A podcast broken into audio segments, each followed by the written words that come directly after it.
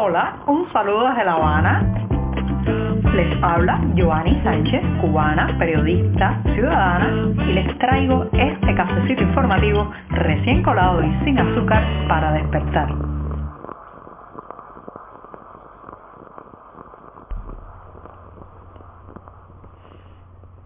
La semana se nos termina en este programa, ¿sí? Llegó el viernes, una jornada que además ha amanecido gris, con lluvia, bastante fresca aquí en la capital cubana, que hoy parece un poco londinense, y comenzaré hablando en este 5 de noviembre de 2021 de aquellas personas a lo largo de la ciudad y también del país que viven con el permanente sigilo y peligro de que el techo se les venga encima. Pero antes de decirles los titulares voy a pasar a servirme el cafecito informativo, el último reitero esta semana. Ahora viene la pausa de sábado y domingo. Así que lo pongo en la taza lo dejo refrescarse y me voy con los titulares principales de hoy. Ya les decía que iba a empezar hablando de la gente que vive bajo un techo en peligro de derrumbe, una circunstancia y una situación lamentablemente muy extendida en este país y especialmente en esta ciudad. En un segundo momento, el Estado suspende los pagos a los recicladores de latas y botellas. Sí, no hay dinero, señoras y señores, para estos recolectores que buscaban muchas veces en los latones de basura estas materias primas reciclables. En un tercer momento, 22 empresas estatales de la provincia de Ciudad Ávila han tenido pérdidas nada más y nada menos que por 438 millones de pesos cubanos. Sí, siguen las empresas estatales chupando dinero del presupuesto público. Lamentablemente muy extendida en este país y especialmente en esta ciudad. En un segundo momento, el Estado suspende los pagos a los recicladores de latas y botellas. Sí, no hay dinero, señoras y señores, para estos recolectores que buscaban muchas veces en los latones de basura estas materias primas reciclables. En un tercer momento, 22 empresas estatales de la provincia de Ciudad Ávila han tenido pérdidas nada más y nada menos que por 438 millones de pesos cubanos. Sí, siguen las empresas estatales chupando dinero del presupuesto público. Y por último, Tania Bruguera se alza con un premio, uno de los más importantes en la cultura que entrega España y ya verán, la ojeriza oficial. Presentados los titulares, bueno, pues ya está listo el programa de este viernes para seguir adelante. Si eres de los que te gusta estar bien informado, síguenos en 14ymedio.com. También estamos en Facebook, Twitter, Instagram y en tu WhatsApp con este cafecito informativo.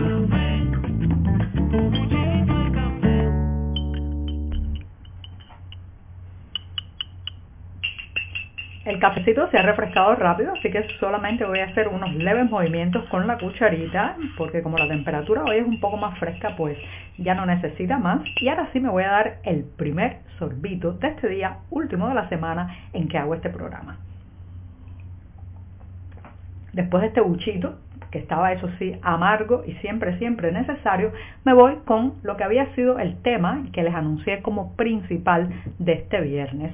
Bueno, pues tiene que ver, señoras y señores, con las cientos o miles de familias que en esta ciudad de La Habana viven en eh, casas, en infraestructuras que están en peligro de derrumbe. Sí, como escuchan, techos a punto de desplomarse, casas apuntaladas, incluso decretadas por las propias autoridades como eh, pues con peligro para la vida humana. ¿Por qué esas familias se mantienen en esos lugares con columnas resquebrajadas, paredes desconchadas, techos que dan miedo de solo mirarlos, incluso muchos de ellas no pueden ni dormir una madrugada completa por el temor de que se desplome toda la infraestructura sobre sus cabezas, ¿por qué la gente se queda en estas trampas mortales que tanto abundan lamentablemente por esta ciudad. Hoy en el diario 14 Medio llevamos un reportaje justamente sobre uno de esos edificios a punto de desplomarse que están en pie todavía de puro milagro, en un equilibrio muy precario,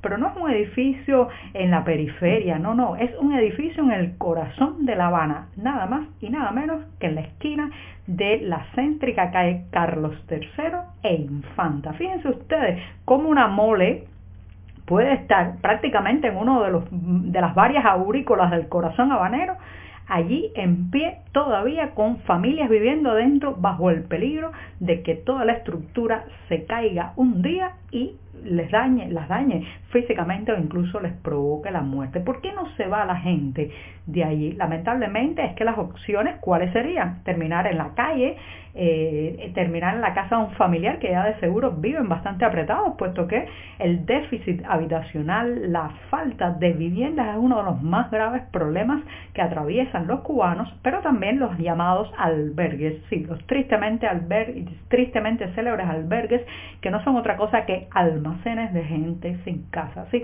almacenes de gente sin casa donde la mayoría de las veces no hay las condiciones mínimas para permanecer ni siquiera unos meses, pero donde las familias que van a parar pasan años y décadas, sí, años y décadas en esas naves compartiendo el día a día con otras familias, muchas veces en literas juntas una cerca de la otra, con baños colectivos sin la mínima, la mínima privacidad, sin las mínimas condiciones para quedarse allí. Entonces la gente dice, en lugar de irme a un albergue, me voy a quedar en mi casa aunque se esté cayendo. Esto es una decisión muy dramática porque eh, lo que está en juego es la propia vida, no solamente del adulto que toma la decisión, sino que muchas veces estas familias además tienen niños pequeños, ancianos, personas con discapacidades o personas vulnerables. Entonces uno ve estas historias o lee estas historias y realmente da mucho terror porque son gente que ni siquiera puede dormir una madrugada completa eh, esperando que en el momento más inesperado se caiga un pedazo de techo sobre sus cabezas, que además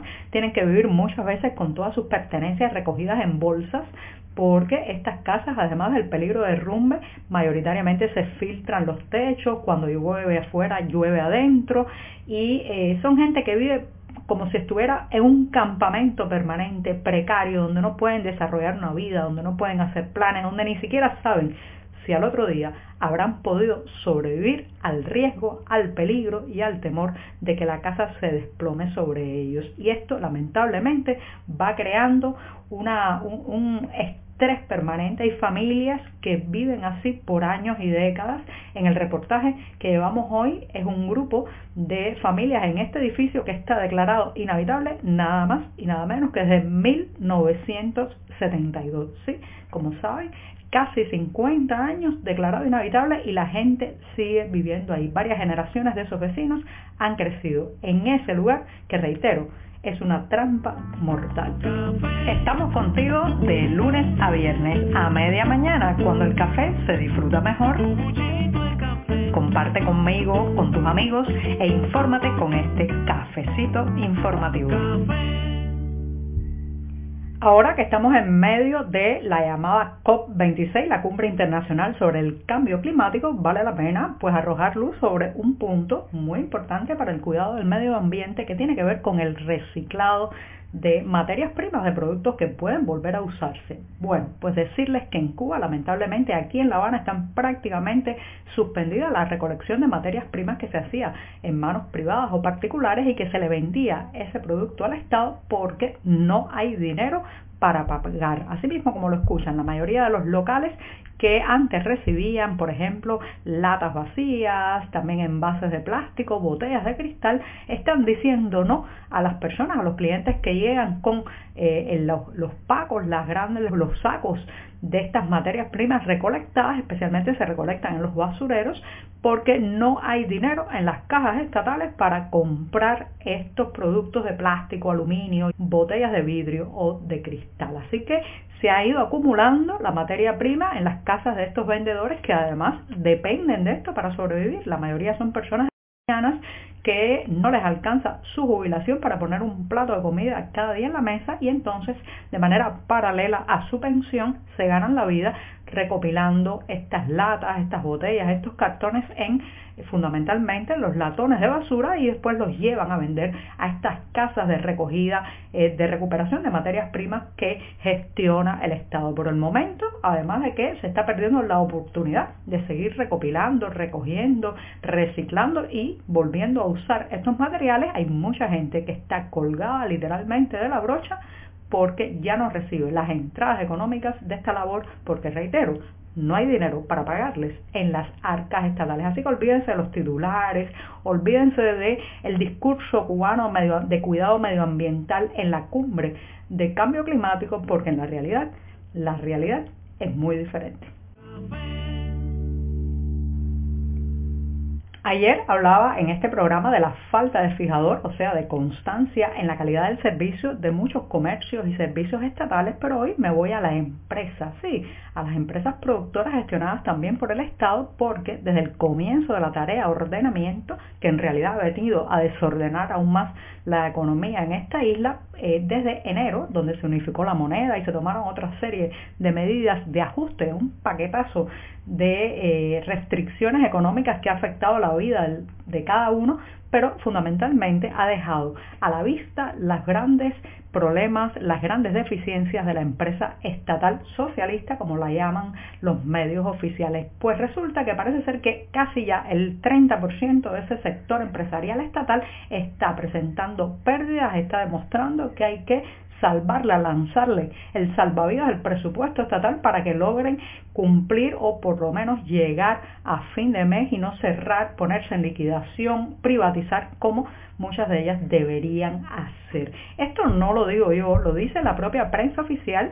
Por ejemplo, en Ciego de Ávila, el diario Invasor ha tenido que reconocer que muchas de las empresas locales de ese territorio en el centro de la isla están teniendo pérdidas. Son 22 entidades estatales avileñas con gastos superiores a sus ingresos con un total de pérdidas, aguántense ahí con el número, 438 millones de pesos cubanos y hay varias eh, empresas estatales muy conocidas, por ejemplo Acopio, las farmacias, Cárnico, la Cuba, Ruta Invasora, incluso pues algunas vinculadas a el, trabajo industrial de la pesca, o sea, el procesamiento industrial de la pesca. Y uno se pregunta, ¿hasta cuándo? ¿Hasta cuándo vamos a tener que seguir salvando una y otra vez con nuestro dinero, porque esto sale de nuestro bolsillo, a este entramado ineficiente de empresas estatales que lo único que sirven es para llenar titulares, para fingir o falsear los planes productivos, para convertirse en lugar de saqueo permanente de recursos y materias primas que van y terminan en el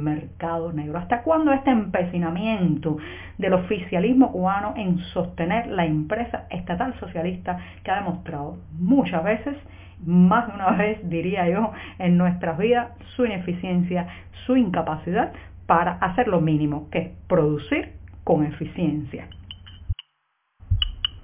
Ayer hemos conocido la grata noticia de que la artista cubana Tania Bruguera fue galardonada con el Premio Velázquez de las Artes Plásticas 2021. Es un galardón muy importante que entrega el Ministerio de Cultura de España, que además está dotado con 100.000 euros. Felicidades, querida Tania, muy merecido este premio y aguántense ahora porque viene la avalancha de críticas oficialistas, muy probablemente varios artículos en la prensa controlada por el Partido Comunista Cubano, eh, eh, pues atacando a Tania y especialmente a este galardón, porque ya saben, ya saben que el oficialismo cubano se, se mueve también por muy bajas pasiones, entre ellas la envidia. Y con esto me despido de esta semana.